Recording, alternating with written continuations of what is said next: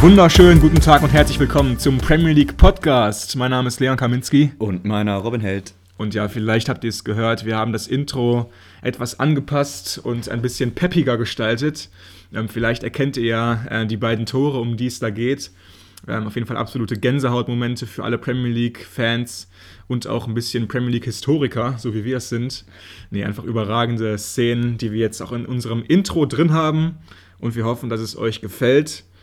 Ähm, wir springen direkt rein in den fünften Spieltag und da gab es eine Partie, die so ein bisschen herausgestochen ist, weil einfach so viel passiert ist. Und zwar spreche ich von der Paarung West Ham gegen Man United, die am Ende mit einem ganz, ganz glücklichen Menu-Sieg endete. Aber erzähl uns ein bisschen mal was über die Aufstellung und wie ging es los. Ja, genau. Lass uns einmal ganz vorne anfangen. Ähm, von der Startelf her bei West Ham ein solides 4-4-2, da ist vor allem die Abwehr hervorzuheben. Ich glaube, wir haben ja auch schon mal ein paar Mal über die Spieler gesprochen, ob es jetzt ein Kurt Zuma ist oder ein Zufall. Einfach eine extrem solide Defensive. Davor diese Doppelsechs, die jetzt so stark geworden ist, bekannt durchs letzte Jahr, Suchek und Rice. Vorne mit Ben Rama und Bone mussten sie auf Michael Antonio verzichten, also doch eine größere Schwächung da bei den Hammers. Ähm, so viel zu deren Aufstellung bei United. Ähm, Ronaldo natürlich wieder vorne drin.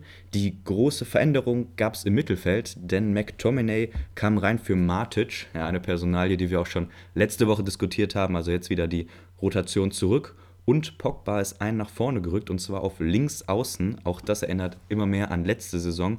Und dafür erstmal Sancho auf der Bank. Also ähm, ja, weiß nicht, ob man das jetzt defensiver nennt, aber auf jeden Fall vielleicht zurück zur letzten Saison und Pogba wieder ein weiter vorne. Ja, auf jeden Fall. Und wenn wir jetzt direkt zum Spielgeschehen schauen, fällt natürlich auf, dass West Ham vor allem in der ersten Halbzeit das Spiel sehr, sehr eng gestaltet hat. Hatten da für mich sogar auch so ein bisschen die Oberhand, was äh, ja, Chancen und so weiter anging. Ähm, waren einfach ein bisschen kreativer und haben Menu da wieder einmal vor große Probleme gestellt. Und dann in der 30. Minute haben sie sich dann auch belohnt durch Said Ben Rama, abgefälschter Schuss aus ungefähr 20 Metern. Da war der Pechvogel Rafael Varan, der neue Innenverteidiger, der den Ball da unhaltbar für David De Gea ins eigene Tor abfälscht. Und es war auch hoch verdient zu dem Zeitpunkt, fand ich wirklich. Also, ähm, das war eine unheimliche Drangphase von den Hammers, die sich da dann auch belohnen konnten. Und dann wieder mal wie aus dem Nichts CR7, wie man ihn kennt. Wieder mal eigentlich eine klassische Co-Produktion von Bruno Fernandes und Cristiano Ronaldo. Der erste Abschluss ist gut, aber kann noch pariert werden von dem Hammers-Torwart Fabianski. Aber dann im Nachschuss natürlich Ronaldo eiskalt. Und dann steht es auf einmal wieder 1-1 und United ist im Spiel drin. Und das fand ich so ein bisschen sinnbildlich für dieses ganze Spiel. Eigentlich West Ham mit einem extrem engagierten Auftritt, phasenweise sogar besser. Aber dann durch dieses 1-1 konnte sich äh, Menu so ein bisschen in das Spiel hereinarbeiten und ich habe das Gefühl gehabt, erst als sie in Rückstand geraten sind zum 1-0, haben sie begriffen, worum es gerade geht. Das sind auch drei Punkte in der Meisterschaft. Und das sind Spiele, die wir auch gewinnen müssen. Gegen Teams wie West Ham ist es nun mal immer schwierig. Aber dann eine extrem souveräne Antwort von ihnen einfach, ne? Ja, absolut. Ist immer dann ähm, sehr dankbar, wenn man schnell zurückkommt. Sie haben ja nur fünf Minuten gebraucht zum 1 zu 1, dann eben durch CR7 eine echte Willensleistung gewesen. Und dann, ja, sah es lange so aus, als würde es auch mit 1 zu 1 über die Bühne gehen. Doch ähm, das Spiel sollte noch ein, zwei Aufreger und ein, zwei große Themen für uns parat haben. Denn in der 73. Minute wurde Jesse Lingard für Pogba links vorne eingewechselt und der hatte dann noch so, ein, so einen kleinen Moment, als er einfach mal das Ding, ich weiß nicht, aus 17 Metern so schön in den Winkel haut. Ja. Also wirklich unglaubliche Szenen gewesen. Und ähm, ja, jetzt, wir brauchen natürlich noch ein bisschen Kontext, ne? weil mhm. es war ja nicht nur Jesse Lingard, der ein Traumtor macht, sondern wir haben mit ihm noch eine persönliche Geschichte. Er hat jetzt unter der Woche gegen Bern, als er eingewechselt wurde, einen ganz schlimmen Fehler gemacht, ein zu kurzer Rückpass, der ihn da Punkte gekostet hat. Und ähm, ja, der Gegner West Ham, ne, wo er letzte Saison ausgeliehen war, wo er diese unglaubliche Saison gespielt hat, wo er seine Karriere nochmal zurück auf ein gutes Niveau bringen konnte, ja dem Verein auch so viel zu verdanken hat. Und dann in der 89. Minute, nach diesen allen Geschichten, macht er dieses Tor, was so unglaublich wichtig ist, auch für United. Ähm, einfach eine unglaubliche Geschichte und mich freut's. Also dich freut's, okay, Ja. also mir tat's unglaublich weh in dem Moment für West Ham, weil ich mich da irgendwie gut hineinversetzen kann, was sowas ausmacht, äh, wenn dann auf einmal so ein, ja, so, ein, so ein verlorener Sohn dann zurückkommt, auf der falschen Seite steht und dir dann wirklich in der 90. Minute das Messer von hinten ins Herz rammt. Also es tut wahnsinnig weh. Du hast es angesprochen, unter der Woche in der Champions League, dieser katastrophale Fehler von ihm, selten so einen schlechten Rückpass gesehen. Dann gab es auch die Niederlage gegen Bern und er wurde wirklich auch in den Medien extrem, extrem kritisiert, angefeindet von vielen. Ähm, es sei einfach nicht mehr sein Niveau, Champions League und so weiter. Dann bringt ihn Solskjaer jetzt wieder in einer extrem engen Phase gegen West Ham. Muss ich auch sagen, extrem mutig von Solskjaer, ihn dann nochmal äh, zu bringen nach so einem Champions League-Auftritt. Und dann äh, ist es einfach wirklich ein kurzer Moment der Magie, wie er den da in den Giebel haut. Und äh, ich habe es dir gerade schon gesagt, diese Fassungslosigkeit in dem Stadion bei den West Ham-Fans und auch bei David Moyes in seinem Gesicht, die konnte jeder Zuschauer sehen. Selten so ein ja, fassungsloses Stadion gesehen, aber es sollte noch nicht alles sein an Drama. Genau, denn in der 90. plus 5 gab es dann nochmal die Riesenchance für West Ham zum Ausgleich, denn sie bekamen wirklich nochmal einen Elfmeter. Die Chance, hier ein Unentschieden mitzunehmen, was ja dann vielleicht auch nach dem Spielverlauf her ja, angemessen gewesen Total wäre. gerecht. Ja, Ja. wäre verdient gewesen, hatten sie sich eigentlich erarbeitet. Doch dann ähm, wurde aus diesem Elfmeter, was ja eigentlich immer eine schnelle Sache ist, doch nochmal auch ein großes Thema, was wir hier besprechen können. denn es gab eine ähm, ja, bemerkenswerte Einwechslung, denn Noble wurde extra für diesen Elfmeter in der 90. plus 4 eingewechselt und hat dann in der 90. plus 5, wie es irgendwie kommen musste, den Elfmeter dann auch verschossen. Also, ja, Unfassbar, unfassbar. schwierige Thematik. Wir ähm, wollten das mal ein bisschen aufgreifen, weil ich glaube, wir sind da auch nicht ganz einer Meinung. Ähm, also kannst du es nachvollziehen, einen Elfmeterschützen oder jetzt hier einen Spieler, der eigentlich auch so eine Geschichte mit diesem Club hat, dann nur für eine Aktion einzuwechseln? Ja, also Mark Noble ist natürlich eine absolute West Ham-Legende, mit mittlerweile 34 Jahren noch immer im Kader der ersten Mannschaft. Und er hat natürlich noch eine ja, sehr gute Bilanz, was Elfmeter angeht, hat davon in den letzten Jahren ähm, die meisten immer verwandelt. Generell ist West Hams Elferbilanz in der letzten Saison vor allem überhaupt nicht gut gewesen. Dementsprechend war das, glaube ich, auch jetzt so ein bisschen der Gedanke von David Moyes. Okay, wir hatten nicht so viel Glück mit Elferschützen in der Vergangenheit, dann bringen wir jetzt jemanden mit einer sehr guten Quote rein. Aber jetzt kommt wirklich ähm, ja, das Problem für mich. Der Mann hat sich vorher überhaupt gar nicht aufgewärmt gehabt. Er sollte auch überhaupt nicht reinkommen. Und dann ist es einfach wahnsinnig schwer, wenn du so eingerostet bist. Du hast dich schon seit 90 Minuten eigentlich damit abgefunden, hier heute nicht mehr gegen den Ball, zu, äh, gegen den Ball treten zu müssen. Und dann wirst du da aufs Spielfeld gerufen, um wirklich nur einen Ballkontakt zu haben. Und wie gesagt, er hat vorher nicht mehr äh, sich warm gemacht oder den Ball ein paar Mal hin und her geschossen oder so. Das geht für mich überhaupt nicht. Das ist für mich kein Fußball. Das ist eher Handball, wo wirklich einer für einen sieben Meter nur kurz aufs Feld geworfen wird und danach wieder runtergenommen wird. Und dann schießt er ihn auch einfach wahnsinnig schlecht. Also ich bitte dich, halb hoch und rechts. So hat man früher in der F-Jugend geschossen oder so, aber so schießt du doch nicht den wichtigsten Elfmeter, wenn du gerade als Elfmeter-Experte aufs Feld kommst. Ich bitte dich, verboten schlecht und einfach irgendwie Unsinn. Ja, über den Elfmeter müssen wir nicht reden. Also den darf er so nicht schießen, nicht bei der, bei der Gesamtsituation. Aber ich sehe das Ganze ein bisschen anders. Also für mich ist das durchaus vertretbar. Ich wüsste nicht, warum das jetzt beim Handball oder auch beim American Football, wenn der Kicker reinkommt, warum das beim Fußball nicht auch funktionieren sollte. Ich denke, dass es einfach Spieler gibt, die eine unglaubliche Qualität vom Punkt haben, die einfach mental dann in so Situationen immer da sind. Und ähm, ja, anscheinend hat der Trainer das so gesehen, dass Noble auch einer von diesen Charakteren ist und ich würde es ihm einfach mal zutrauen, dass er da von 100 von mir aus auch 99 reinmacht. Ist dann eben nur ärgerlich, dass es dann in diesem einen Fall nicht geklappt hat und ich finde das dann immer ein bisschen zu kurz gedacht, so diese Gesamtthematik dann nur auf dieses eine Fallbeispiel und ja die negative, das negative Ergebnis dann zu beschränken. Ich finde das ähm, legitim, gerade wenn du 94 Minuten in den Beinen hast, dann ist das extrem bitte schwierig, dich, wenn du angelaufen Oh. hast, dann diese Spannung zu haben, die du eben von der Bank, du, du kommst rein, du bist frisch, du hast frische Gedanken. Also ich finde, das ist einfach, das ist ein Vorteil. Also jetzt ich du doch nicht sagen, dass jetzt diese Spieler äh, nicht mehr in Elfmeter schießen könnten in der 95. Minute, weil Ja, sie so müde sind vom Spiel. anders. Dein Bewegungsablauf ist anders, du hast ein leichtes Ziehen. Also das ist einfach eine andere Situation. Du bist frischer und ich finde es angenehm, am Anfang vom Training Elfmeter zu schießen als am Ende. Guck dir doch mal jetzt an, diese Mannschaft, die da noch immer auf dem Rasen stand für West Ham. Da sind doch mindestens drei Leute dabei, wo man sagen könnte, die haben einen super Schuss von Haus aus. Ein Cresswell schießt auf Freistöße ganz gerne mal, hat einen super linken Fuß, hätte ich sofort genommen als Elverschützen. Rice, extrem cool der Junge, würde ich sowas immer zutrauen. Und Pablo Fornals kann auch nicht so schlecht schießen. Also da gibt es für mich viel bessere Varianten als einen 34-Jährigen, der in der 95. Minute zum ersten Mal den Ball berührt heute. Das kann man einfach nicht gutheißen. Sorry. Ja, aber du hast in deinem Kader ja so eine Struktur und dann ist, sind sich alle einig, okay, der kann am besten die Elfmeter schießen, der sitzt auf der Bank, wir haben noch einen Wechsel, also warum nicht? Also wenn, wenn das Vertrauen doch von allen da gewesen ist und er sagt, ich mache das jetzt, dann, dann lass ihn. Also ich finde, so Strukturen innerhalb der Mannschaft sind doch wichtig, um da eine Hierarchie zu haben. Und ähm, ja, nur weil es jetzt nicht geklappt hat, das Ganze zu kritisieren, finde ich ein bisschen kurz gedacht. Ja, also ich denke, da werden wir uns auch nicht mehr einigen heute. Ähm, wir können das Ganze mal von der anderen Perspektive aus betrachten. David De Gea hat den natürlich auch gehalten im Umkehrschluss. Äh, extrem wichtige Tat von ihm, aber auch für ihn, weil er auch in den Medien in den letzten Monaten und fast schon Jahren häufig angezählt wurde. Sein äh, potenzieller Nachfolger steht bereit mit Dean Henderson. Es wurde auch nochmal ein neuer Torwart verpflichtet vor der Saison mit äh, Tom Heaton von Aston Villa.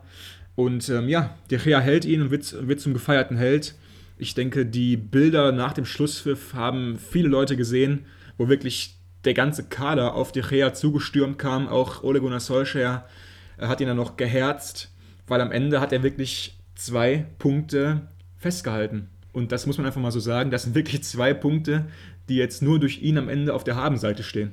Ja, wird ihm gut tun. Wir müssen das natürlich auch nochmal hier ein bisschen relativieren. Wir haben auch am Anfang gesagt, der Elfmeter war auch unglaublich schlecht geschossen. Also mit der Innenseite halb hoch, also das, das wird selbst auf unserem Niveau dir erzählt, ey, du entweder schießt du flach oder ganz hoch, aber halb hoch ist für den Torwart mit Abstand das angenehmste, gerade beim Elfmeter. Sobald du ja. die Ecke hast, ne, bist du da. Und ähm, ja, aber das mal zur Seite geschoben ist das für De Gea eine Riesengeschichte. Ich habe mich sowieso gewundert. Er war ja lange eigentlich einer der stärksten Torhüter der Welt mit seinen Fußparaden. Fandest du wirklich? Also ich finde, zumindest auch in der öffentlichen Wahrnehmung. Also ich finde jetzt nicht ich Aber persönlich. persönlich, fandest du ihn jemals Weltklasse? Nee, weil er für mich nie diese Ausstrahlung hatte. Okay. Wie ein Neuer, wie ein Ederson. Aber das ist auch ein Ich fand ihn nie Weltklasse, Thema. okay. Aber er war ja in der Wertschätzung auch bei United extrem hoch im Kurs. Er hatte ja Riesenspiele gehabt. Guck dir mal sein Gehalt an. Ja, da sieht man ja. Der ne? war lange Zeit der Bestverdiener in der ganzen Premier League.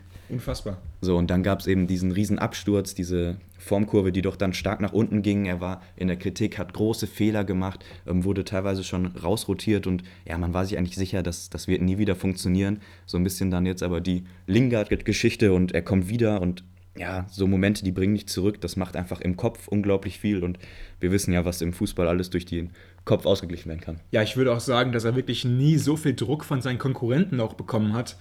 Weil Henderson hat ja vor allem auch in der letzten Saison einige Spiele machen dürfen, aber hat sich da jetzt für mich auch für mich nie so aufgedrängt mit absoluten Top-Weltklasse-Leistungen, dass man da wirklich einen David De Gea verdrängen will. Es schaut so aus, als ob Solskjaer ihm jetzt wirklich äh, diese Nummer 1 nochmal anvertraut hat für diese Saison. Und vielleicht wurde ja auch gesagt, entweder es klappt jetzt mit De Gea im Tor, vielleicht um Titel mitzuspielen, oder es klappt einfach nicht. Dann gehen vielleicht auch irgendwann mal die Wege auseinander. Aber was meinst du, hältst du De Gea wirklich für einen Torwart, mit dem Man United Titel gewinnen kann? Ja, also ich glaube, in Topform ist De Gea ein sehr guter Keeper. Für mich nicht Top 3, aber in seinem Spielstil, in seinen wichtigen Paraden, auf der Linie gerade, ähm, ist er definitiv ein Keeper, den du in jedem Finale aufstellen kannst.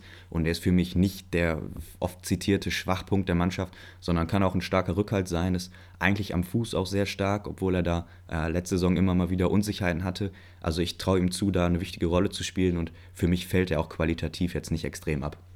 Alles klar, das war es dann mit dieser Paarung. Am Ende gewinnt da Menu nochmals mit 2 zu 1. Drei ganz wichtige Punkte, die sie da aus London nach Manchester entführen.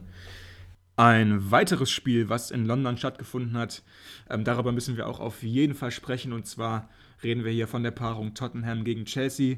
Eine extrem schwierige Auswärtsreise für Thomas Tuchel, ähm, der auch in der Aufstellung schon ein bisschen was umgestellt hat vorher.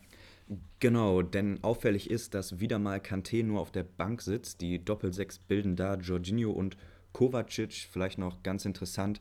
Thiago Silva ist ja nach seiner ähm, Bedouille, er ist ja immer wieder verletzt gewesen, hatte leichte Blessuren, ist jetzt wieder in der Startelf, hat in der Dreierkette in der Mitte angefangen. Ähm, vielleicht noch interessant, Aspi und Marcos Alonso sind auf den Außen eingesetzt worden. Kein Chilwell. Kein Chilwell weiterhin. Und vorne weiterhin Lukaku, Havertz und Mount. Also dieses Trio scheint sich da durchzusetzen. Das sind natürlich schlechte Nachrichten für Werner, Ziyech, Hudson-Odoi, Saul. Man kann da einige aufzählen. Ähm, diese drei scheinen das im Moment da vorne zu machen. Ähm, wenn wir dann vielleicht auf die Gegenseite noch mal kurz schauen.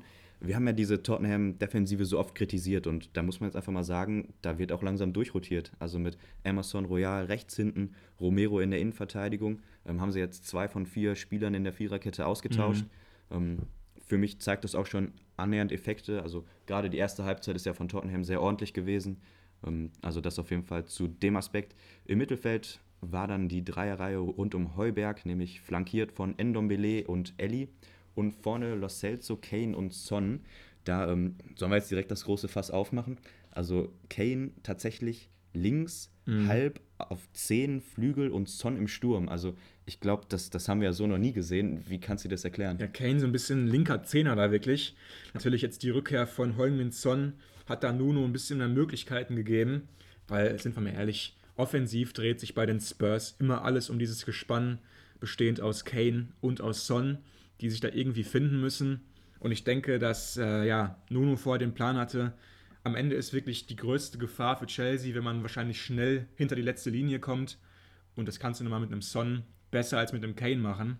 Und ich wollte wirklich äh, ja, darauf hinaus jetzt, dass Kane Son die Bälle am besten zuspielt in diesem Channel ähm, zwischen Thiago Silva und Christensen zum Beispiel. Ähm, und da sollte Kane halt der Zulieferer sein. Das geht wohl am besten, wenn er ein bisschen tiefer fällt aber für mich war es zu tief. Ja, ist ja auch nur eine Tendenz, die jetzt ja quasi auch mal in der Aufstellung sich niederschlägt. Also Kane hat ja immer mehr diesen Weg zurück zum Zehner gemacht, nicht mehr der klassische Neuner, der an der letzten Linie klebt, sondern hat sich ja immer wieder durch wirklich geniale Pässe ausgezeichnet. Und das ist wahrscheinlich der Gedanke gewesen, aber ja, geklappt hat es nicht so richtig, denn wenn wir die Gesamtleistung von Kane zusammenfassen wollen, war das doch ja, sehr unterdurchschnittlich. Er hat nicht mehr diese besonderen Momente für mich. Aber lass uns diese, diese, diese ganze Kane-Diskussion erst ein bisschen später ja, okay. wirklich hier mal ausführen, weil ich habe da wirklich Lust drauf, mal ein bisschen über Kane zu sprechen. Aber das Spiel vorher hatte ja auch wirklich so viele Highlights, über die es sich hier zu sprechen lohnt. Äh, in der ersten Halbzeit war für mich da Tottenham mit Abstand wieder das bessere Team, hat ähm, Chelsea wirklich beherrscht. Und was ich vor allem stark fand von den Spurs, sie haben, sie haben das Mittelfeld wirklich komplett kontrolliert. Also für mich war da vor allem Ndombele der Spieler, der da herausgestochen ist. War jetzt ja sein erster Start in dieser neuen Saison. Wurde ja auch schon ein paar Mal angezählt in den Medien in den letzten Wochen, dass er nicht mehr zurückkommt. Stand ja auch, was man hörte, bei anderen Großclubs aus Europa auf dem Zettel.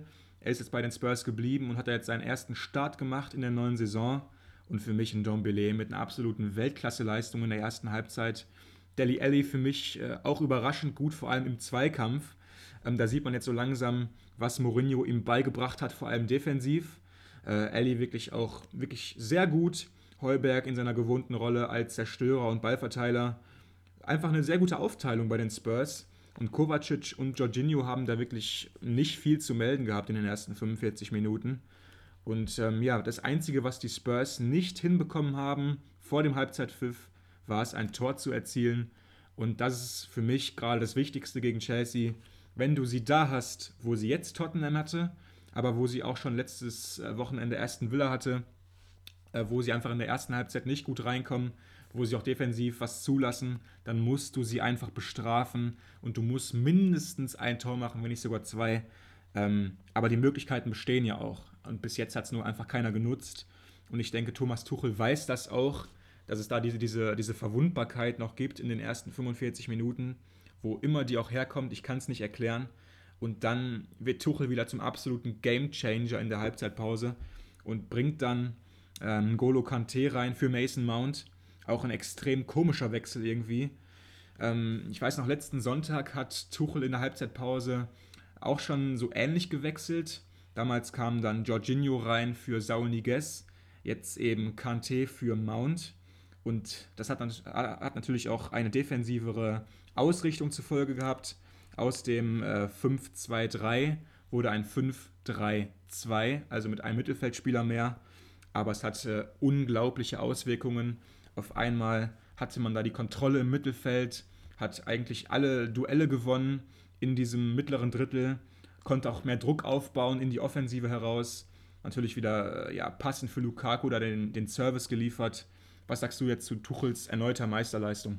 Ja, manchmal kann Fußball so einfach sein. Also du hast gesagt, in der ersten Halbzeit war halt das große Argument für Tottenham, dass sie das Mittelfeld gewonnen haben. Sie waren in den Zweikämpfen präsenter und wenn du da eben die wichtigen Bälle gewinnst, du sagst es, du baust automatisch Druck auf, du hast mehr Kontrolle, ähm, das pusht dich, du hast einen besseren Flow in deinem Spiel und ähm, ja, das ist eben auch Tuchel aufgefallen. Und wenn du einen Kanté auf der Bank hast, dann ist natürlich auch irgendwie äh, ja, der Wechsel jetzt nicht so weit von der Hand. Dass du dann einen Offensiven rausnimmst, finde ich schon bemerkenswert. Aber kann man natürlich auch damit erklären, dass man dann einfach mit der Dreierreihe im Mittelfeld noch mehr Präsenz zeigen wollte. Also er hatte wohl Angst, dass wenn er 1 zu 1 tauscht, Kanté vielleicht nicht denselben Impact haben kann, wie er in dieser Dreierreihe ihn haben kann. Und ja, man muss jetzt sagen, auch wenn das natürlich taktisch, also auf die Idee konnte man kommen, hat es wieder eins zu eins funktioniert. Seine Ideen haben sich super umgesetzt. Sie haben eben diesen Druck aufbauen können, viele Zweikämpfe gewonnen und ja, sind dann auch in Führung gegangen, relativ früh nach der Halbzeit, nämlich durch Thiago Silva, der Rückkehrer, hat ein Kopfballtor nach der Ecke erzielt und Kanté, der Joker, um den sich so viel drehen sollte in dieser Partie, hat dann ebenfalls genetzt. Ähm, aus circa 20 Metern ein abgefälschtes Ding, also Eklig. kein Traumtor gewesen, mhm. aber er ist ja auch nicht für seinen unglaublich guten Schuss bekannt. Und in der 90. plus 2 gab es dann noch eine deutsche Co-Kombination, denn Werner legte für Antonio Rüdiger auf. Ja, klingt jetzt erstmal komisch, ist aber passiert nach einer Ecke in so einer zweiten Welle. Hat dann ähm, Werner sich außen gut durchgesetzt, in den Rückraum gelegt und Rüdiger wirklich in Stürmermanier eingeschoben. Also ähm, das vielleicht aus deutscher Sicht jetzt, ähm, ja, was, was kann man festhalten? Also Chelsea wechselt in der Halbzeit, ändert das Spielsystem, ja, gewinnt die Kontrolle zurück, macht aber auch von diesen drei Toren eben zwei nach Ecke oder in der Folge einer Ecke und das abgefälschte Ding. Also, wenn es schlecht läuft und du ein bisschen mehr Pech hast, geht das auch 0-0 aus oder du verlierst. Also, ich finde das jetzt auch nicht alles positiv. Lass uns jetzt kurz noch bei Chelsea bleiben. Ähm, also, ich will mal wirklich einen Begriff ins Spiel bringen, der, finde ich, Chelsea am besten beschreibt. Das sind für mich einfach Roboter mittlerweile, also Roboter. Du hast das Gefühl, die haben vielleicht eine Schwachstelle, aber du kannst sie einfach nicht verwunden oder ja nicht bestrafen und am Ende in Robotermanier wirklich schlagen sie zurück und hauen die dann wirklich noch drei Dinger rein in dem Spiel, dass sie weiß Gott nicht bravourös bestreiten. Also wirklich absolute Roboter. Und äh, das ist einfach eine Spitzenmannschaft. Das ist für mich die Definition einer absoluten Top-Mannschaft an Spielen oder an Spieltagen, wo man wirklich nicht gut drauf ist, da noch 3 zu 0 gewinnen. Ähm, das ist für mich eine Mannschaft, mit der man alles gewinnen kann. Und die Zeichen sind da sehr, sehr, sehr positiv. Aber was auch klar ist, da muss irgendwann nochmal eine spielerische, eine spielerische Steigung kommen, wenn es vor allem dann wirklich auch nachher in die Champions League geht, wenn es da um wichtige K.O.-Spiele geht.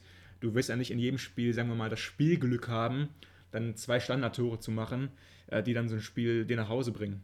Nein, das können sie sich gar nicht erlauben, aber man kann festhalten, sie haben mit Tuchel jetzt nun mal auch einen unglaublich guten Trainer, der anscheinend auch mit der Mannschaft gut harmoniert, da ein gutes Gefühl dafür hat, was fehlt, wie er umstellen kann und man hat ja letztes Jahr gesehen, wo das hingehen kann.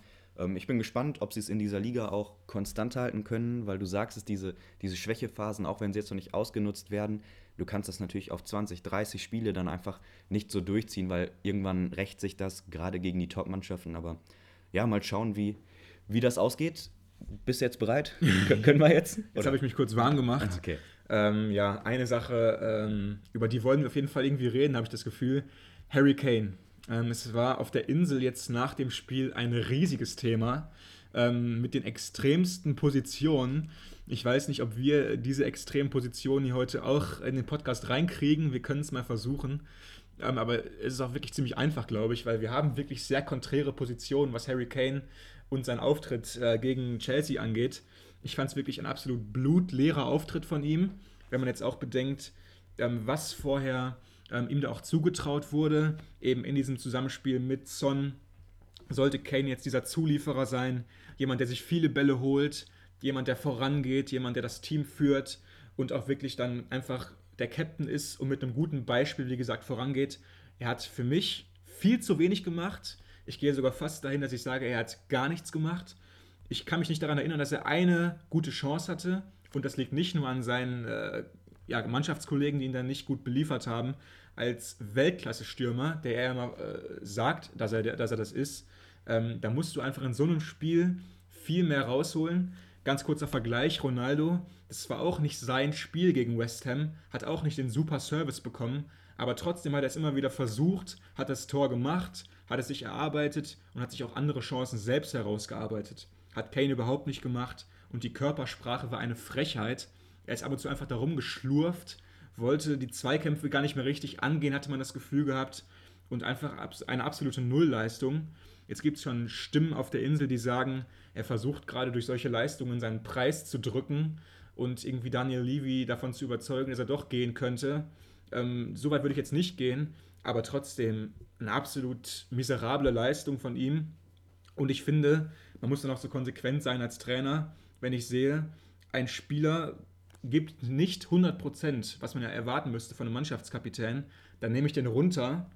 Auch vielleicht mit, mit dem Wissen, dass ich jetzt nicht die adäquate ähm, Ersetzung für ihn auf der Bank habe, aber auch einfach um ein Zeichen zu setzen und um auszusenden, so geht's dir nicht, mein Freund, du musst Leistung bringen, auch unter mir.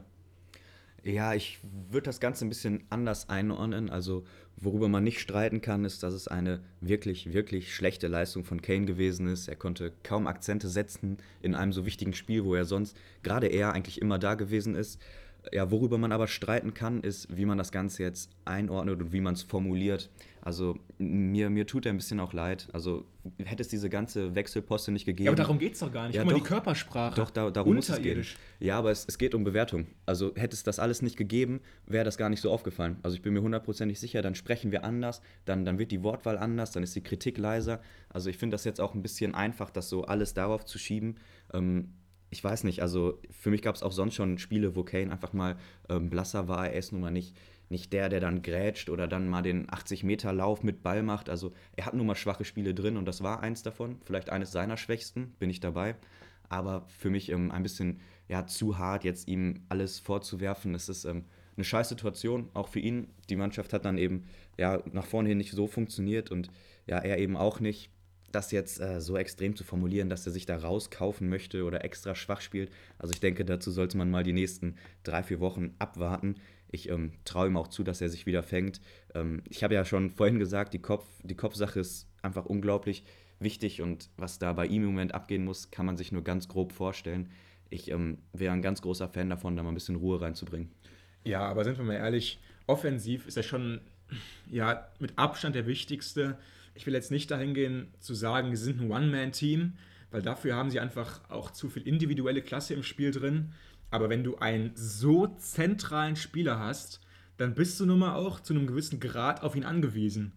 Und natürlich ist es klar, diese ganze Posse im, im, Sommer wird ihm jetzt nicht gut getan haben, auch in der Hinsicht jetzt weiterhin bei diesem Verein spielen zu müssen, in Anführungszeichen. Es gibt ja einen bestehenden Vertrag wenn man jetzt dieser absolute Vollprofi ist, von dem es immer heißt, dass er dieser Vollprofi ist, dann erwarte ich auch, wenn du bei deinem Verein, der dir so viel gegeben hat über Jahre, dass du da auch weiterhin vertraglich angebrachte, gute Leistungen bringst. Und mit diesem Potenzial, was er nun mal hat, das möchte ich ihm überhaupt nicht abstreiten, musst du vorangehen.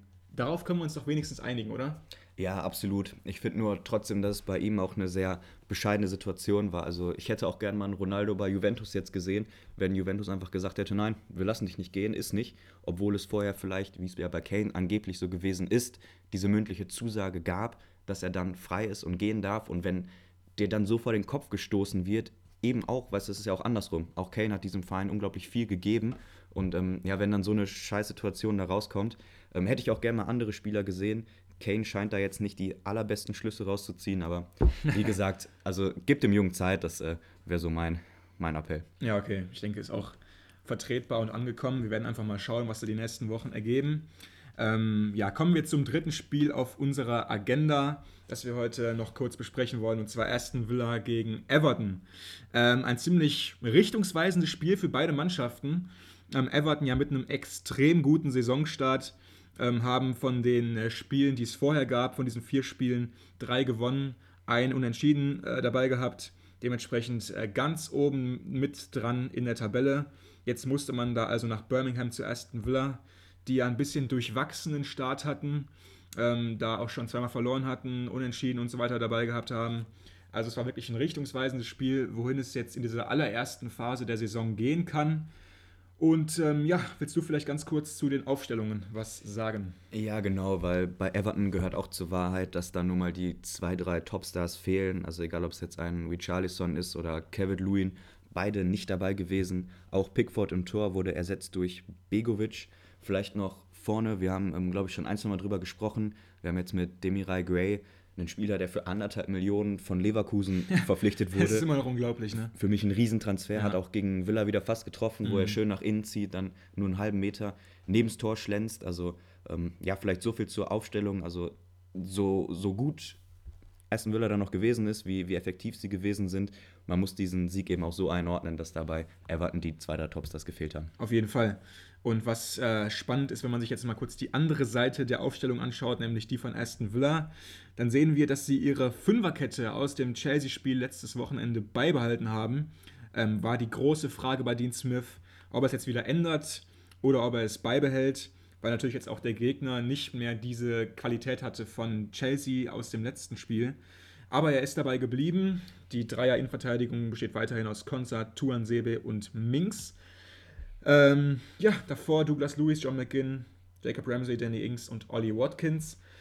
Im Tor ist Amy Martinez wieder zurückgekommen. Ganz witzige Geschichte. Er war ja einer von den Spielern, die in diesem großen Brasilien-Argentinien-Fiasko involviert waren. Ähm, sein Mannschaftskollege von Aston Villa, Emiliano Buendia, ja ebenfalls. Jetzt, äh, wenn sie damals direkt wieder aus Brasilien nach England geflogen wären, hätten sie sich zehn Tage in häusliche Quarantäne begeben müssen.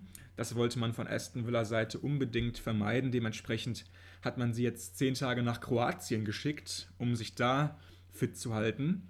Ähm, ja, jetzt kamen sie wieder äh, zurück nach England, aber erst an dem Morgen des Spiels, also Samstagmorgen und Samstagabend, sollte da schon dieser große Showdown gegen Everton anstehen.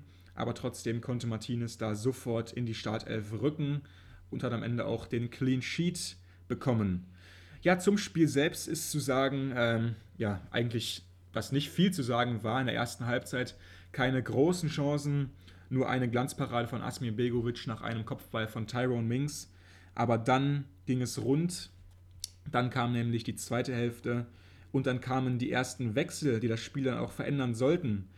Aber zuvor kam das erste Tor vor allem von Matty Cash, dem Rechtsaußen bzw. dem rechten Außenverteidiger normalerweise von Aston Villa. Kam ja vor zwei Jahren von Nottingham Forest aus der zweiten Liga und konnte da jetzt äh, sein erstes Tor erzielen und das vor dem Hold End im ausverkauften Villa Park.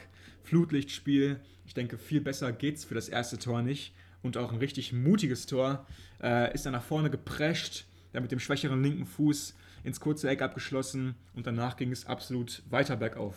Ja, was ein Tor ist das gewesen. Also gerade von Matty Cash, ich habe das nicht kommen sehen, also bin ich ehrlich. Ich er auch nicht. In, in Kimmich-Manier nach innen gezogen, hatte einen wirklich tollen Schuss abgelassen mit dem schwachen Linken. Ähm, hat auch hinterher erzählt, dass er das immer mal wieder geübt hat jetzt im Training. Er hat vor allem geträumt, meinte er, eine Nacht vorher. Stimmt. Er hat es geträumt. ja, träumen kann sich lohnen. Also ja. ein außergewöhnlicher Moment gewesen. Vielleicht sehen wir das in Zukunft dann öfter. Ja, dann ähm, das zweite Tor für Aston Villa war ein Eigentor von Digne, der sowieso keinen guten Tag erwischt hat. Verlängert da eine tolle Ecke von Leon Bailey ins eigene Tor. Also die Ecke, ich glaube, die wäre von alleine reingegangen, hast du vorhin gesagt. ja, ganz kurz was zu Bailey. Also ähm, am Ende des, des Tages sollte er nur 20 Minuten auf dem Feld gewesen sein, ähm, was einfach daran liegt, dass er sich äh, kurz später, kurz Zeit später wieder verletzen sollte. Aber du hast es gesagt, er kommt rein, tritt die Ecke, eine unfassbar gute Ecke, scharf getreten, mit viel Speed und Schnitt auf den ersten Pfosten und Dinje verlängert sie dann unglücklich ins eigene, ins eigene Tor. Aber dann äh, kurze Zeit später sollte der große Brustlöser kommen im Villa Park. Ein unfassbar guter langer Ball von Danny Ings über das ganze Spielfeld einmal quer drüber und dann der Auftritt von Leon Bailey stellt sich mal kurz im Villa Park vor mit seinem ja, unfassbaren Linksschuss. Ich habe das Gefühl gehabt, er wollte Asmir Begovic da direkt mit in die Maschen hauen. Äh, und dann absolut elektrisch der Villa Park. Ähm, 3 zu 0 die Entscheidung, ganz wichtige drei Punkte. Und ähm, ja, was für ein Kurzauftritt von Leon Bailey. Kam ja von Leverkusen für ungefähr 35 Millionen. Und jetzt haben, glaube ich, mal alle gesehen, was dieser Mann äh, ja, leisten kann, auch in 20 Minuten. Ja, vor allem was für eine Dynamik. Also gerade im Verhältnis zu dem, was vorher auf dem Platz abging. Also du hast mit Danny Inns, Watkins, McGinn zwar starke Spieler, aber eben nicht in dieser Endgeschwindigkeit, nicht in dieser Spritzigkeit. Also mhm. Also einfach, er bringt nochmal ein ganz neues Element rein und man kann nur hoffen, dass diese Verletzung jetzt nicht schwerwiegender ist. Ähm, ich glaube nicht. Ich ja, glaub nicht. bleibt zu hoffen, dass er da bald wieder dann auch hoffentlich in der Startelf steht.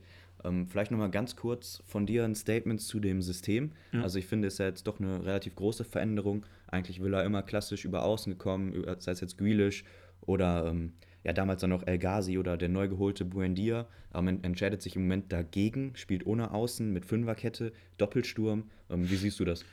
Ähm, also da gibt es auf jeden Fall viele Vor- und auch Nachteile aus meiner Perspektive. Natürlich, also ich habe mir das schon, wenn ich ehrlich bin, letztes Jahr ab und zu mal gedacht, warum Aston Villa nicht häufiger mal Fünferkette hinten spielt, weil man nun mal einfach eine extrem gute Defensive hat und du hast auch einfach extrem gute Spieler da hinten. Ähm, guck dir jetzt mal da hinten die Fünferkette an, die ist nicht, nicht viel schlechter als von großen Teams. Ähm, ich bin immer noch so ein bisschen unentschlossen, ob da Tuan Sebe sogar die beste Wahl ist, weil ich bin ein sehr großer Courtney House-Fan. Aber sei es drum, Fünferkette finde ich defensiv auf jeden Fall sehr angebracht und auch sehr wirkungsvoll. Aber natürlich, du hast es auch schon angesprochen, das große Minus dieses Systems ist nun mal, dass du keinen richtigen Flügelspieler im System hast. Und das war jetzt auch so eine Position, wo man sich im Transfermarkt im Sommer darauf konzentriert hat. Also mit Buendia 35 bis 40 Millionen investiert hat, Bailey nochmal 35 Millionen. Ja. Zwei extrem starke Transfers. Die willst du auch eigentlich jede Woche spielen haben in, in, in deinem System.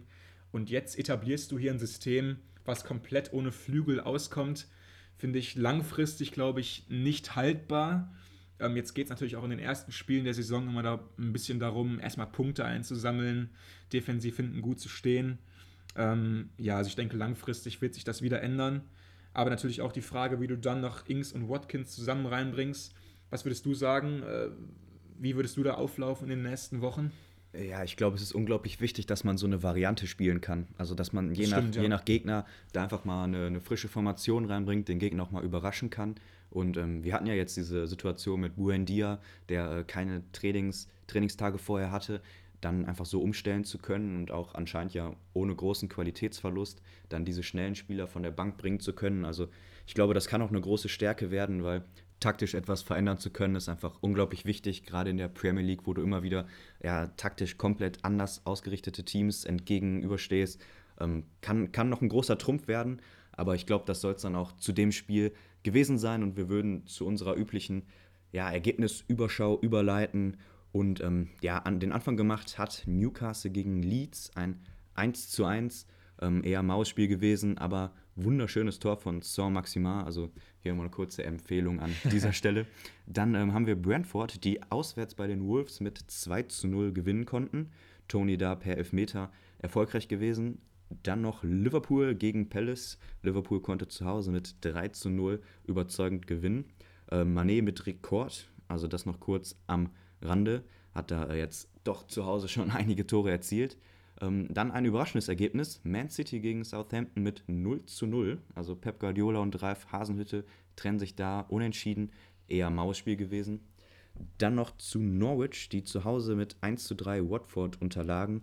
Und ich glaube, da ähm, wollten wir noch mal kurz zwei, drei Sätze zu sagen, weil ähm, ja, mir tut es ein bisschen in der, in der Seele weh. Wir haben mit, mit Norwich jetzt viele alte Bekannte in der Startelf. Man hat irgendwie ein spannendes Projekt aber dann spielst du gegen einen wahrscheinlich auf lange Sicht mit Abstiegskonkurrenten und bist einfach zu naiv. Also ob es jetzt das erste Tor von Dennis war, wo er sich in der Mitte leicht gegen zwei durchsetzt per Kopf, oder dann hinterher, wo sie es einfach nicht konsequent verteidigen. Also tut mir leid, so steigst du ab. Ja, also ich denke, da war jetzt noch nicht so viel Positives dabei, was jetzt irgendwie einen guten Saisonausgang für Norwich versprechen ließe. Ähm, du hast es auch vollkommen richtig gesagt, da fehlt auch irgendwie so ein bisschen an allen Ecken und Enden. Also du hast vorne mittlerweile auch nicht mehr den jüngsten Pucki, ähm, der immer seine, seine Tore macht und hier auch wieder, aber das reicht halt nicht. Und dann hast du die beiden Ex-Bremer, Rashica und Sargent, was ich eigentlich nicht so schlecht finde, aber die waren da auch jetzt nicht so glücklich in dem Spiel. und defensiv auch häufig sehr naiv verteidigt, habe ich das Gefühl Ja, genau. gehabt. Ähm, vor allem gegen Saar, der dann wieder doppelt erfolgreich ist und die Lebensversicherung von Watford nach wie vor ist. Ähm, ja, also was glaubst du? Du meinst, steigen sie ab oder steigen sie nicht ab? Wenn sie sich nicht enorm steigern und abgezockter werden, gerade in der Defensive, steigen sie ab. Also für mich ohne Frage. Ja, ich denke auch, ähm, da muss sich was Drastisches verändern. Ähm, die Bilanz von Daniel Farke als Premier League-Trainer ist auch verheerend, wirklich. Ähm, da wurden, glaube ich, die letzten 15 Spiele nacheinander in der Premier League äh, immer verloren. Ähm, ja, ich, ich hoffe, dass er seinen Job da nach wie vor in sicheren Händen behält, ähm, weil ja gar nicht auszu, auszurechnen, wie sich das dann alles entwickeln würde, wenn Daniel Farke auch noch gehen würde oder gehen müsste, vielleicht sogar. Ähm, also Norwich, ihr könnt euch gerne ein bisschen steigern. Ähm, wir würden euch gerne weiterhin in der Premier League sehen. Dann die Ergebnisse weiter. Genau, dann gab es noch einen Auswärtssieg für Arsenal. Die Gunners konnten mal wieder gewinnen durch ein tolles Freistoßtor von Oedegaard. Was für ein Tor, oder? Ja. Da müssen wir kurz drüber sprechen. Ein super Freistoßtor. Und du hast ja auch ein bisschen das Gefühl, so generell Oedegaard ist so die kreative Lebensversicherung bei Mikel Arteta. Ähm, da zum nächsten 1 zu 0 Sieg. Was sagst du? Ja, mega Tor gewesen. Also wenn du so eine Qualität in den eigenen Reihen hast, der dann einfach mal so ein Ding auch in die Ecke haut, ja, das ist einfach ganz wichtig, gerade für, für das Team, wo ja nicht alles so rund läuft. Vielleicht noch aus deutscher Sicht ganz interessant, da scheint sich jetzt ein Torwartwechsel anzudeuten. Also Leno wieder nur auf der Bank gewesen. Ramsdale, der 23-jährige Engländer, ersetzt ihn dort. Also ja, sieht, sieht schlecht aus für Leno. Vielleicht ähm, wird er sich da auch im Winter jetzt nochmal verändern. Dann haben wir besprochen, Villa gegen Everton 3 zu 0, West Ham gegen United 1 zu 2. Und dann noch ein äh, durchaus spannendes Ergebnis gewesen, haben wir auch lange überlegt, darüber zu reden, nämlich Brighton schlägt Leicester mit 2 zu 1 zu Hause. Also ähm, ja, einfach eine extrem eklige Mannschaft, die da im Moment ganz viele Punkte sammelt. Brighton ja. ist Vierter. Guck dir das mal an, bitte schön. Also vor Man City stehen sie da. Ich dachte, ich habe mich gerade verschaut, aber haben wirklich zwei Punkte mehr eingefangen schon als Man City und stehen da auf einem Champions League Platz. Ähm, ja, nicht auszurechnen, was das am Ende für ein Ergebnis wäre. Aber denkst du, Brighton kann wirklich so weitermachen? Weil, muss natürlich auch sagen, jetzt gerade haben sie da etwas, ja, das Spielglück nicht vermissen müssen gegen äh, Leicester und konnten da dann ganz knapp noch diese 2-1-Führung über die Zeit bringen. Ähm, aber insgesamt einfach eine sehr dreckige Mannschaft, du hast es schon gesagt. In der letzten Saison, ganz kurzes Wort noch zu Brighton, hat man ja häufig das Gefühl gehabt, die könnten hier auch wirklich 4, 5, 6 Tore schießen. Nur sie hatten dann niemanden, der am Ende so richtig dieser kaltschnäuzige Stürmer war. Und jetzt scheinen sie das Ganze so ein bisschen im Kollektiv zu lösen und da generell als Team die Tore zu erzielen. Natürlich jetzt auch äh, Danny Welbeck wieder erfolgreich gewesen, sehr erfahrener Spieler da vorne. Also ich denke, das kann schon äh, sehr, sehr gut werden für Brighton und vielleicht so ein einstelliger Tabellenplatz könnte man mal als Ziel festhalten. Auf jeden Fall. Da noch vielleicht kurz zu erwähnen, das Tor von Wadi auch nach einer super schönen Kombination, mal wieder ein klassischer Wadi-Treffer, war auch schön anzuschauen. Dann das letzte Spiel haben wir auch besprochen, nämlich Tottenham gegen Chelsea mit 0 zu 3. Dann haben wir noch äh, unsere mittlerweile äh, ja, schon manifestierte Kategorie des Spieler des Spieltags. Ähm, Ich würde dir einfach mal den Vortritt lassen. Ja, also das war so ein bisschen der einzige Spieler, über den ich heute schon äh, ja, überdurchschnittlich viel geschwärmt habe. Und es war also Leon Bailey von Aston Villa. Macht mir natürlich riesigen Spaß, jetzt endlich mal einen Spieler von Aston Villa als Spieler des Spieltags äh, zu, zu nennen. Aber nee, Bailey hat es absolut verdient gehabt. War da der absolute Gamechanger in einem Spiel, was so ein bisschen statisch war und so ein bisschen äh, ja, auf so 0-0 hinauslief. Hat er einfach alles verändert mit seiner Schnelligkeit, mit seiner Technik und mit seiner Dynamik. War da wirklich so eine Ein-Mann-Armee. Und äh, Everton wusste überhaupt nicht, wie sie mit ihm umgehen sollten. In 20 Minuten, wo er auf dem Feld stand, hat er dann äh, ein Tor erzielt und eins vorbereitet. Absoluter Sahnetag und hoffentlich nur der erste von vielen für Bailey bei Aston Villa. Auf jeden Fall ein Spieler, den man da nennen kann, obwohl er nur 20 Minuten gespielt hat. Ne? Ja, also wa trotzdem. wa was sein Auftritt. Ja. Ähm, ich bin mal wieder auf die Trainerbank gegangen und habe die Kategorie etwas weiter definiert. Du kannst sie nicht mal in unsere Kategorie Ja, halten. ich weiß, bitte dich ich mal weiß. ganz kurz. Du musst von diesen äh, zehn Spielern, die da in Frage kommen, eigentlich nur einen aussuchen. Das ist ein ganz einfacher Job und du suchst irgendwie jetzt jede Woche einen Trainer raus. Ja, ja, ich bleibe aber auch dabei und habe mich dafür Ralf Hasenhüttel entschieden, der ja mit Southampton ein 0 zu 0 bei City er ernten konnte. Ähm, ja, wir haben jetzt über das Spiel nicht gesprochen, deswegen ähm, an der Stelle nochmal zwei, drei Sätze. Also sie haben es einfach geschafft, defensiv extrem solide zu stehen im 4-4-2, haben kaum Räume zugelassen. City hatte eigentlich während des ganzen Spiels keine klaren Chancen. Ähm, da fehlten immer mal ein, zwei Meter, um dann mal in die gefährlichen Räume zu kommen. Ähm, Jack Grealish wahrscheinlich vorne noch der aktivste gewesen, aber die ähm, Defensive von Southampton, die ja nach dem Abgang von Westergaard auch nochmal umgebaut werden musste, hielt da stand und sie haben einfach taktisch und als, ja, als Komplex eine unglaublich gute Performance da abgegeben und deswegen möchte ich einfach den Trainer mit dieser taktischen Meisterleistung nochmal würdigen und ähm, ja, ist so ein bisschen, als, als hätte ich es geplant, können wir jetzt auf den anderen Trainer, auf der anderen Bank nochmal kurz, kurz zu sprechen gekommen, nämlich Pep Guardiola hatte Genial. einen kleinen, kleinen Skandal. Ähm, ging da um Pressekonferenzen, um, um Androhungen. Also vielleicht ordnest du das mal kurz ein. Oh, natürlich wieder die schwierigste Aufgabe in der, ganzen, in der ganzen Episode hier für mich. Naja, also es fing so an, dass Pep einfach nur meinte, ähm, dass er sich jetzt wünscht, dass am Wochenende gegen Southampton äh, ein volles Stadion seine Mannschaft unterstützt. Ähm, in der letzten Zeit gab es da wohl einige leere Ränge, auch in der Champions League ähm, gab es leere Ränge im Etihad und so weiter und so fort. Hat Guardiola einfach nur kurz angesprochen. Ich denke, ja, da ne? einigen wir uns drauf. Kann man mal so machen als Trainer. Ich weiß damals noch, Klopp in Dortmund hat es ungefähr jede Pressekonferenz gesagt. Ja. Bitte volles Haus und so weiter. Ist in England anscheinend nicht so gerne gesehen, weil die Reaktion darauf war doch verheerend von allen möglichen Seiten. Die Presse hat sich darauf gestürzt. Die Fans haben sich darauf gestürzt. Es gab äh, Diskussionen über die Größe des Vereins auf einmal. Ähm, es, gab dann es gab auch Fanvertreter, die meinten, sowas gehört sich einfach nicht. Ähm, dadurch wird impliziert, man sei irgendwie ein kleiner Verein ohne Fans und könnte nicht mal das Stadion füllen.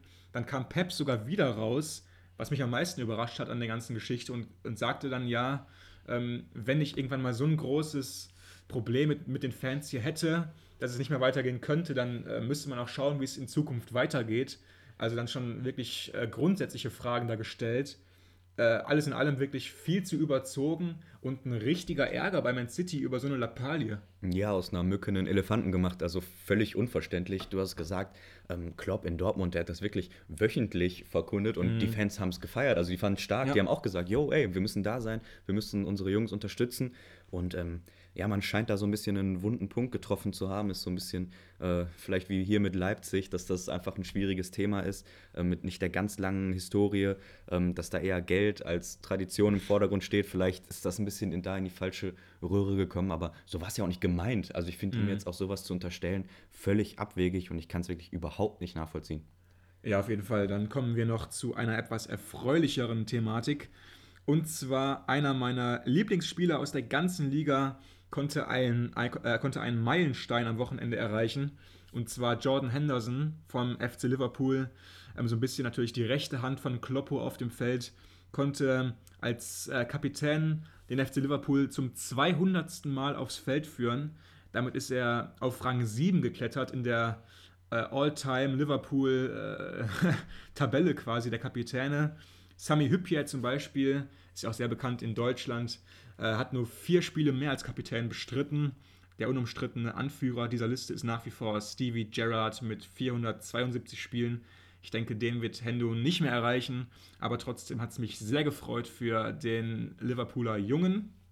Und dann noch eine weitere Personalie rund um den FC Liverpool. Und zwar schlägt der Vertrag von Mo Salah immer höhere Wellen. Ähm, das ist so ein bisschen der einzige, mit dem sie noch nicht verlängern konnten. Haben ja in den letzten Wochen schon mit äh, ja, allen wichtigen Spielern eigentlich den Kontrakt verlängert. Mit ihm jedoch noch nicht. Und es scheitert ganz einfach am Gehalt, wie man da zu hören scheint. Ähm, ja, da gibt es Berichte in England, die sagen, er fordert 500.000 Pfund pro Woche. Ich denke, das könnt ihr euch selber hochrechnen auf ein Jahr. Ähm, wird einem ein bisschen schlecht, wenn man das hört. Ähm, und er soll wohl auch nicht äh, zu Verhandlungen im, im, großen Bereich bereit sein. Das Ganze hat jetzt sogar schon Klopp öffentlich auf den Plan gerufen, der gefragt wurde, was er denn davon, äh, davon halten würde. Und er meinte einfach nur ganz kurz, ähm, zu dieser Sache wird er sich nicht öffentlich äußern. Ja, da, da scheint was quer zu liegen. Ne? Also ich finde, das deutet sich jetzt schon an und ich, ich kann es auch nicht verstehen. Also wir, wir reden da immer wieder drüber. Das sind Leute, die, die leben den absoluten Traum, verdienen zweistellige Millionenbeträge im Jahr und dann, dann scheitert es an der 12., 13., 14. oder jetzt da 25. Million. Ja, das ist unfassbar. Also ist irgendwie schon, schon surreal und ich hätte ihn auch nicht so, nicht so eingeschätzt, nee. dass das ein Thema ist eigentlich. Absolut nicht, weil Salah gilt ja auch eigentlich als sehr bodenständiger genau. Typ. Man hört ja auch von ihm, dass er ab und zu mal irgendwelche Sachen spendet für sein Heimatland. Gilt da ja auch als wirklich Wohltäter und äh, als sehr bodenständiger Typ generell, wie du, wie du schon sagst. Dementsprechend ist sowas nach wie vor verwunderlich aber vielleicht auch nicht, weil so sind sie mittlerweile irgendwie alle, hast du das Gefühl, und da gibt es kaum noch Ausnahmen. Ja, und du weißt ja natürlich auch wieder nie, wer verhandelt da eigentlich. Ne? Ist es der Spieler, ist es der Berater, die Familie oder was weiß ich. Also ähm, ja, vielleicht einfach mal ein bisschen abwarten. Vielleicht wird es auch nur größer gemacht, als es ist aber auf jeden Fall scheint da ein bisschen was im Busch zu sein. Dann noch Thiago, eine äh, negative Nachricht, der sich jetzt gerade durchsetzen konnte. Es schien so, als könnte er zum Stammpersonal gehören, als dieser echte Spielmacher, den sie auch mit ihm verpflichten wollten. Muss jetzt wieder verletzt pausieren. Tut weh, gerade nach der schweren Verletzung von Elliott, der mhm. zweite Mittelfeldspieler, der jetzt da längerfristig wohl ausfällt. Ähm, ja, das vielleicht noch als bittere Nachricht. Auf jeden Fall hast du recht. Ähm, doch noch einiges zu Liverpool gegen Ende unserer heutigen Episode. Aber ich denke, alle Sachen waren da relativ wissenswert. Das soll es gewesen sein mit dem fünften Spieltag. Uns bleibt jetzt noch zu sagen, wenn euch diese Folge gefallen hat, abonniert uns, wo ihr uns auch immer hört. Ich denke, das würde uns beide, wie wir hier sitzen, auf jeden Fall, auf jeden Fall sehr freuen. Ähm, genau, das war es jetzt mit dieser Woche. Wir sprechen uns dann nach dem sechsten Spieltag. Da gibt es auf jeden Fall wieder sehr spannende Paarungen. Und ähm, ja, wir werden da sein. Also schöne Woche euch. Ciao, ciao.